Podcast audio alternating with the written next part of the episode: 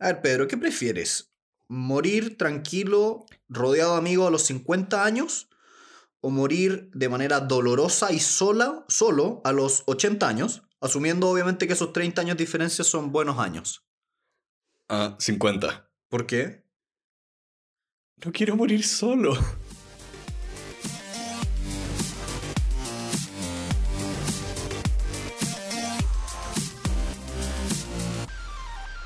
Hola a todos, bienvenidos a Elemental, una nueva edición de Extra Ideas. Y el día de hoy tenemos un pequeño libro de 200 preguntas. No, son 400, son 200 más 200. Ah. Oye, yo me fui al final para ver cuántas eran. son 400 en total. El libro se llama El libro de las preguntas de Gregory Stock. Es un pequeño libro de solo preguntas para iniciar conversaciones y pasarlo bien también. Sí.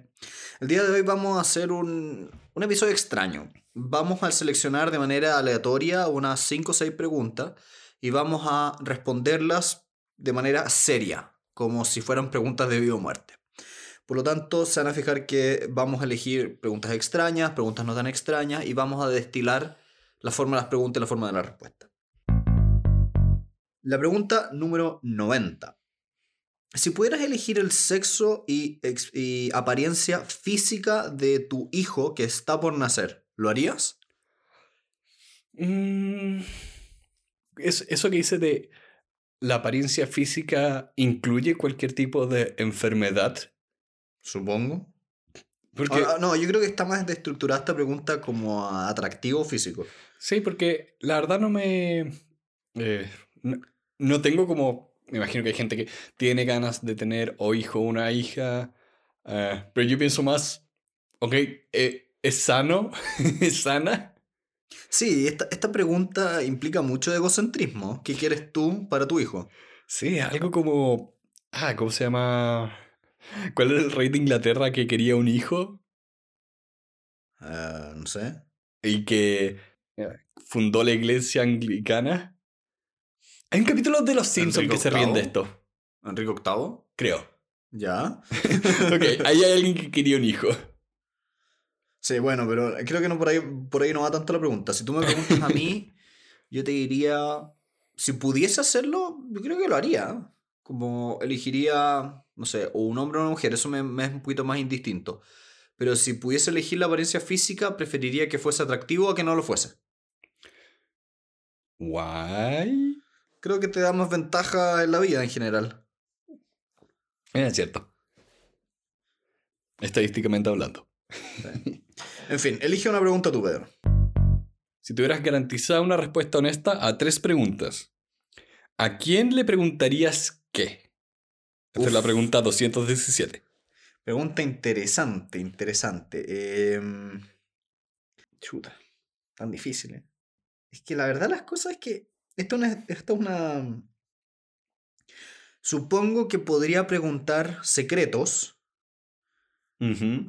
Y supongo que... Mm, me genera un problema, me genera un problema esto, porque, esta pregunta lo que está haciendo es presuponer que tú no obtienes habitualmente respuestas honestas a preguntas y que hubiesen personas a las cuales te gustaría hacerlo, pero como en mi caso particular te diría que no tengo no tengo realmente personas a las cuales, eh, de las cuales me interesaría una respuesta que no, no hayan sido genuinamente sinceros conmigo. Entonces como que ya podría ser alguna, preguntarle, no sé, algún, algún famoso, algo incriminatorio, pero, pero no, la verdad las cosas que no se me ocurre a quién le haría y qué. ¿A ti, Pedro?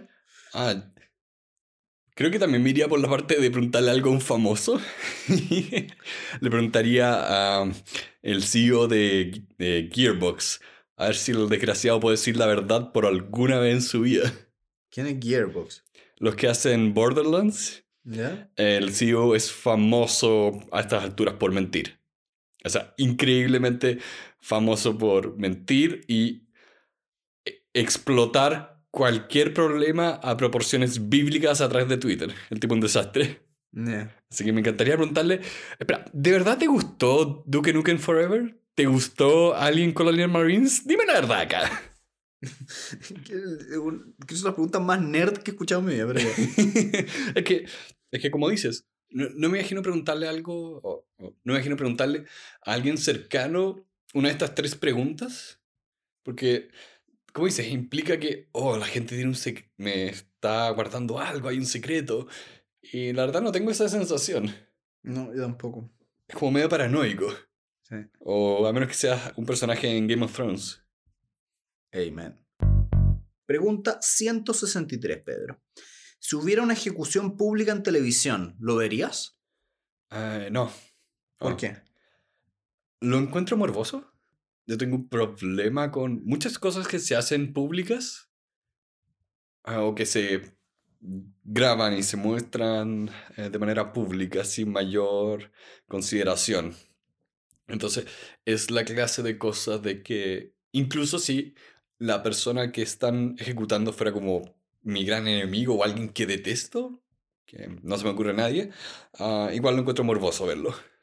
Yo tengo un problema, porque siendo sincero con esta respuesta, sí, la respuesta inicial sería no verlo, pero admito que me, la curiosidad me atraería, me darían ganas de verlo.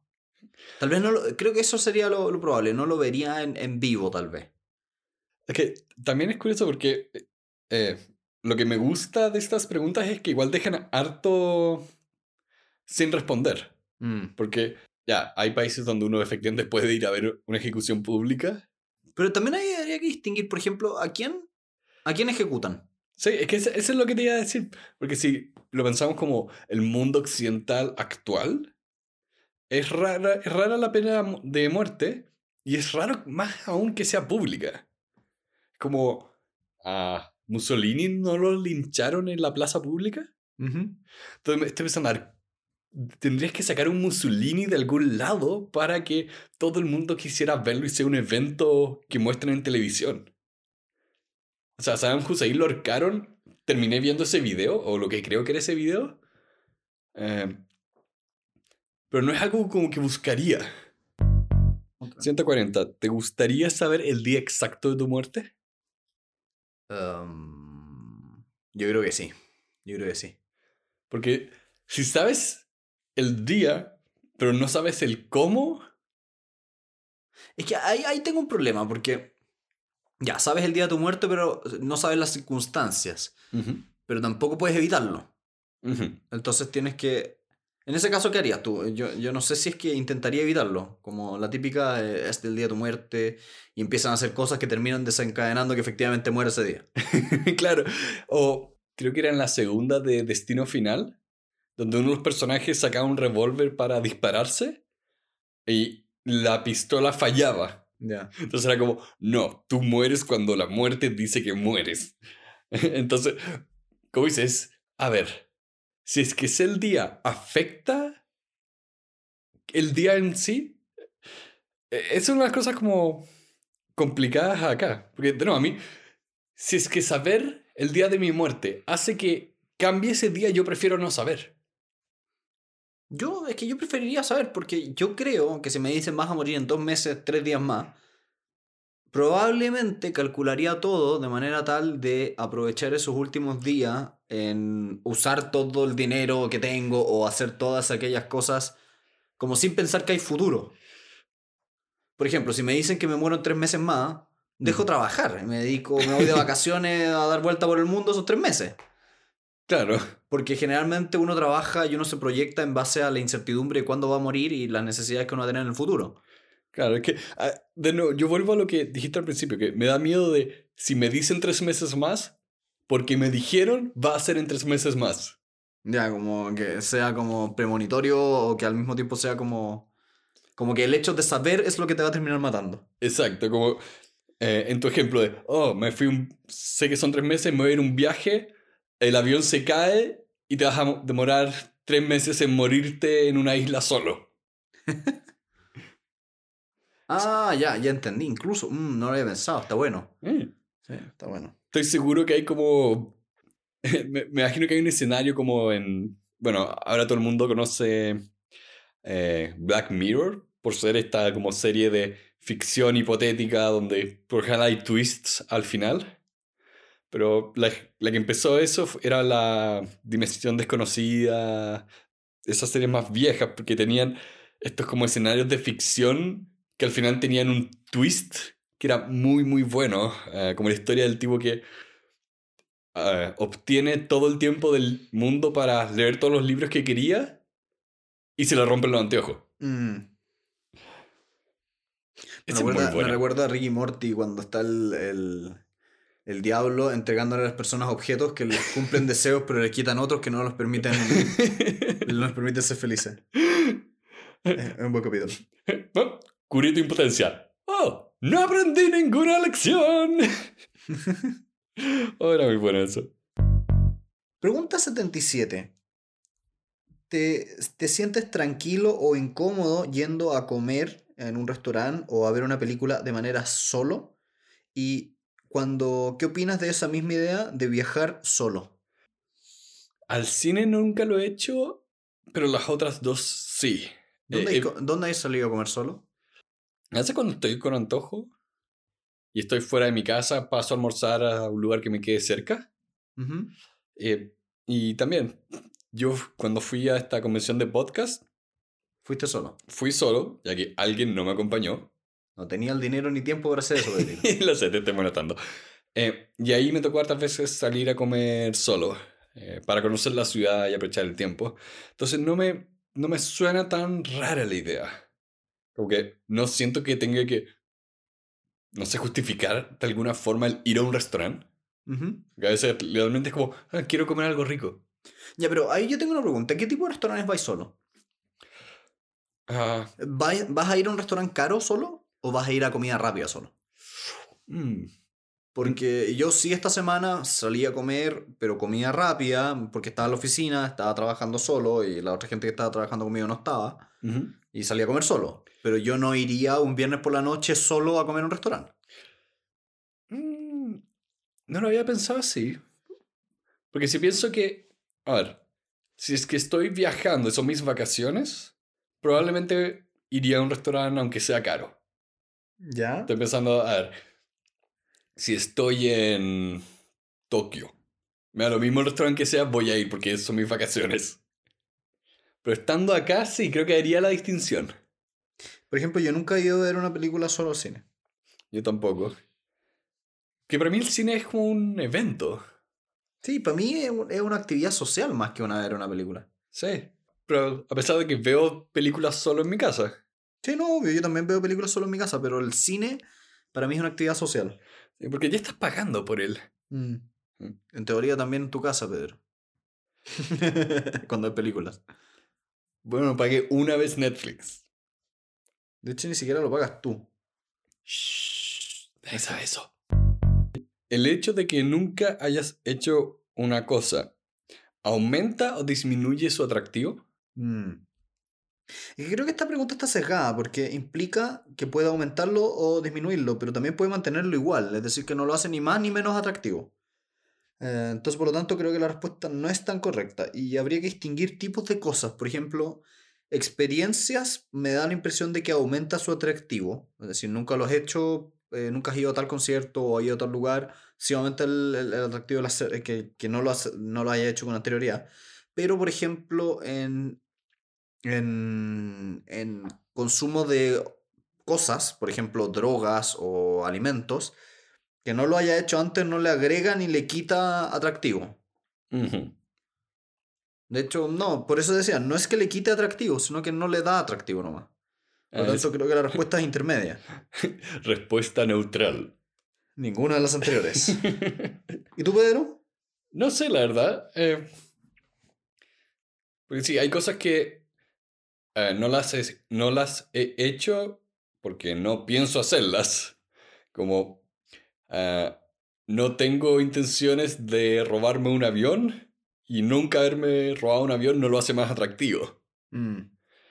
Ah, como que el atractivo de la cosa en sí, uh, o que me la prohíban no la hace más o menos atractiva.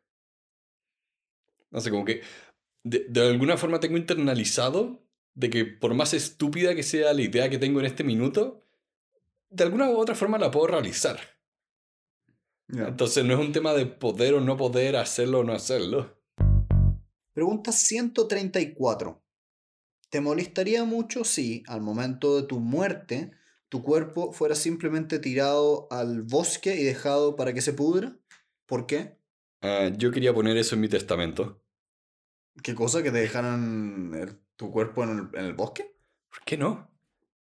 ¿Ya? Podrían incluso ponerlo en una licuadora y tirarlo a algún lado. A mí no, me molesta, no, creo que no me generaría gran problema, como que no... Estáis muerto ya, ¿qué importa? sáquenme los órganos, no sé, pásenselo a un necrofílico después. realmente no hay nada, no voy a hacer nada con ese cuerpo. Bueno, es que aquí también yo creo que esta pregunta presupone cuáles son tus concepciones de lo que pasa después de la muerte. Y, tu propia visión de tu trascendencia también. Bueno, sí, hay gente que por motivos religiosos eh, piensan que es importante preservar el cuerpo o hacer ciertos ritos a la hora de morir pero por lo menos yo no tengo esas preconcepciones. Entonces realmente mm, me da un poco lo mismo que ocurra con mi cadáver. Mm. Lo, que lo donen a la ciencia, por último. Que hagan algo útil con ese pedazo de carne y huesos que quedó. ¿Tú? No, no, a mí me daría lo mismo. Creo que no, no me genera gran problema, no tengo concepciones de trascendencia eh, física. Y no, no, me lo mismo. ¿No eres como los egipcios que necesitaban momificar al faraón para que tenga un cuerpo en su otra vida? O sea, si yo fuera un faraón, probablemente pediría que me momificaran, pero. Que me chocolateen. Yo siempre he dicho eso, que me chocolateen o me confiten. Imagínate ir a un funeral, uno abre el ataúd y hay un tipo confitado. Confitado. Sería maravilloso, es imposible pasarlo mal en ese funeral todo el funeral estaría riéndose, encontrando que este cuestión es una burla, chistoso, estarían todos muertos de la risa, sería un evento alegre, nadie estaría triste. Oh, y que después te tiren en catapulta. Eh, esa parte está más complicada, pero. lograr que alguien me confite ya también es complicado. sí. Oh, para hacer una, una broma práctica a la gente. Quiero que todos me recuerden por la persona que le faltó el respeto a la gente hasta su propia muerte. oh, como esa escena en The Nice Guys. ¿Mm? Cuando los tipos tiran el cadáver como por una muralla. Oh, es buenísimo. Y cae la comida. Muy bueno. Ah, esa película es muy buena, muy recomendada. ¿Serían 50 mil dólares suficientes para que tomes una leal y sana mascota a un veterinario para que lo mate? Mm, creo que ahí habría que hacer una distinción. Primero, eh, presuponiendo que, no tengo ninguna mascota, recibir 50 mil dólares mm, eh, no me importaría tanto, pero, pero creo que si yo tuviera una mascota que quisiera, no la sacrificaría por ningún monto. Mm. No sería irrelevante el número. Sí, como que la pregunta se complicaría si es que tú necesitas esos 50 mil dólares con urgencia eh, para salvar la vida de alguien que tú valeras, valoras más que la mascota. Es una buena pregunta. Tú, por ejemplo, ¿estarías dispuesto a sacrificar una mascota por 50 mil dólares sabiendo que esos 50 mil dólares te servirán, por ejemplo, para una operación de, de trasplante de corazón para ti mismo o para alguien? Sí. Sí, ¿no es cierto? Sí. Es un tema de pongo a las personas por sobre los animales. Los animales, pero también entendiéndose de que eso no significa que por entretener a una persona voy a tratar mal a un animal, sino en este ejemplo concreto de necesito este dinero para salvar mi vida o la de alguien que, un ser querido. Y, hay, y hay, un loco que me va a pagar 50 mil dólares por que yo lleve el a la mascota al veterinario y lo sacrifique. O sea, Ah. Es que creo que una versión menos extrema de esta pregunta sería preguntarte, ¿estarías dispuesto a vender tu mascota a cambio de, no sé, 50 mil dólares eh, que tú necesitas para algo debido a muerte? Sí, es que, también venderlas presupone un poco de que la otra persona, o sea, tú quieres que la otra persona lo cuide. Sí. Eh, Pero por lo general yo te diría que, A ver, yo no soy un purista de los animales en el sentido de que no tengo ninguna vergüenza en comer pollo, pavo, eh, carne en general. Mm. No soy vegetariano ni vegano. Almorzamos pollo hoy día. Almorzamos pollo hoy día. Eh, pero sí creo que cuando es una mascota y tienes un vínculo afectivo con ese animal, no sé si es que vale la... Yo personalmente no, no, habría ningún monto de dinero por los cuales lo, lo, lo sacrificaría. Mm, tiene que haber como un incentivo más allá de lo monetario. Sí. Como que, como decíamos antes, de, necesito este dinero para pagar otro tipo de operación o algo por el estilo. Mm. Em, oh, se me olvidó el nombre de la película. Em, Matrix. No, no, no. pero salió una película como, creo que en la mitad de la crisis económica después del 2008, de, donde esa era la premisa, un tipo de que, de que un tipo necesitaba dinero y había un millonario loco que le pagaba por hacer las cosas más insólitas que se le ocurrieran. Ya, no, no, recuerdo no, es mi tipo de película. No, era, era entretenida. Eh, como esas, preguntas, esas películas que levantan la pregunta de ¿qué estás dispuesto a hacer por dinero? Em, pero en una situación relativamente entendible de que si estás en la mitad de una crisis económica y no ves por dónde salir, cambian un poco tus prioridades. Pregunta 157. Si tuvieras que pasar los siguientes dos años de tu vida dentro de un pequeño refugio en la Antártica, completa y absolutamente provisionado, y tuvieras que elegir a una persona, ¿con quién lo harías? ¿Y por qué? Acá es donde me complica estar soltero. ¿Ya? No, no tengo una respuesta romántica. ¿Caché que yo lo estaba pensando y decía, a ver, si tuviera que elegir una persona así, probablemente sería la Vale. Sí, mm. creo que es lo, mejor. La Vale, para las personas que no lo saben, es mi pareja. Em, pero sí, creo que estaría tranquilo con pasar los dos siguientes años metidos en un refugio juntos. Eh. Imaginémonos que es completo y absolutamente a tu arbitrio. ¿Cómo? digamos como que no le tienes que pedir permiso, es como lo que tú quieres, ¿no? Sí, sí, eh, eh, lo digo pensando que no tengo que pedir permiso. Por ejemplo, eh, que tú vayas conmigo es igualmente, igual que sea Francisco o no Gonzalo. Ya. No, Gonzalo no. Después de cómo se portó las Torres del Paine. Sin comentarios, sin comentarios. Pero ve a lo que me refiero. Es como, ok, me voy a hallar un amigo, probablemente. Entonces, vamos a estar aburriéndonos dos años. Esa también es una buena pregunta. ¿En este, en este refugio hay internet? No sé. Porque si hay internet, la cosa se pone menos trágica. Sí, pero. ¿Lo dice la, la pregunta? No, no lo dice, pero podemos hacer estas pequeñas variaciones. Igual internet no, no ayuda mucho el problema. no, lo personal yo te diría que si es que estás encerrado con una persona durante dos años, full, equipado y todo, pero tienes la posibilidad de que eh, acceder al Internet, al final del día tienes acceso al resto del mundo. Igual tienes conexión con otros seres humanos, entonces tampoco se vuelve tan grave. Sí. A ver, si tuviera que hacer esto, eh, lo tendría que interpretar como, a ver, ¿qué persona creo que puedo vivir dos años sin terminar matándonos? Esa es la pregunta del millón, sí. Sí, porque, claro, hay, se me ocurren varios amigos, pero hay varios que es como, ok, yo he, iba a mochilear con ellos, eh, sé cómo interactuamos. Entonces ahí hay un tema de, ok, probablemente nos vamos a querer matar a los dos días. Mm. No sé cómo, cómo sería que estuviéramos dos años en un búnker. Es que ahí yo creo que el decir que estás full equipado aligera un poco las cosas porque la convivencia es más sencilla en, en situaciones más precarizadas, entiéndase por ejemplo, eh, no sé, las Torres del Paine, cuando teníamos una carpa donde habían 30 mm, centímetros entre tú y yo, eh, genera ese cierto roce, digamos. Si acá, por ejemplo, puedes tener tu propia pieza separado, parecía ser que no es tan grave. Va, va, van a haber dos piezas, va a ser una cama, ¿me vas a querer matar por no limpiar los platos? Te voy a querer matar todas las noches cuando roncas, eso es cierto. Gente, yo no ronco, me están discriminando. Eres de esos seres que roncan tan fuerte que a tres piezas de distancia se escuchan. Incluso cuatro. ha sido un gusto nuevamente compartir con ustedes un episodio distinto, novedoso, con preguntas extrañas y queríamos cerrar con una invitación. Si alguno de ustedes le llamó la atención alguna de nuestras respuestas y usted respondería algo distinto, nosotros encantados de ver cuáles serían sus respuestas en los comentarios.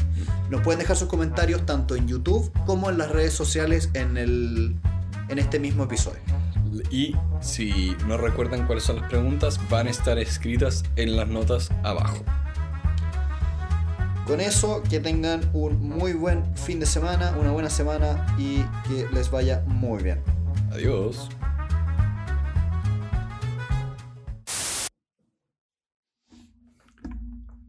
Creo que estás muy lejos de tu micrófono. Ok. Ah, que no me puedo ahora, no puedo sentar más cerca. Tú aleja más el tuyo, po. que tú eres el niño gritón. Loud Howard. Soy entusiasma. Entusiasta. Entusiasma. Yo fallar español, eso ser cero imposible. Este es mi chiste de los Simpsons del día. Pero que cambiaste la pregunta, Pedro. No, esa es la 113. 103. Ah, 103. Sí. Ah, dijiste 113. Perdón. Ya, de nuevo. Eh, ¿Puedes leerla de nuevo? Preciso que me, me, me tupí caleta. Estaba leyendo otra wey y decía, pero eso no es traducción,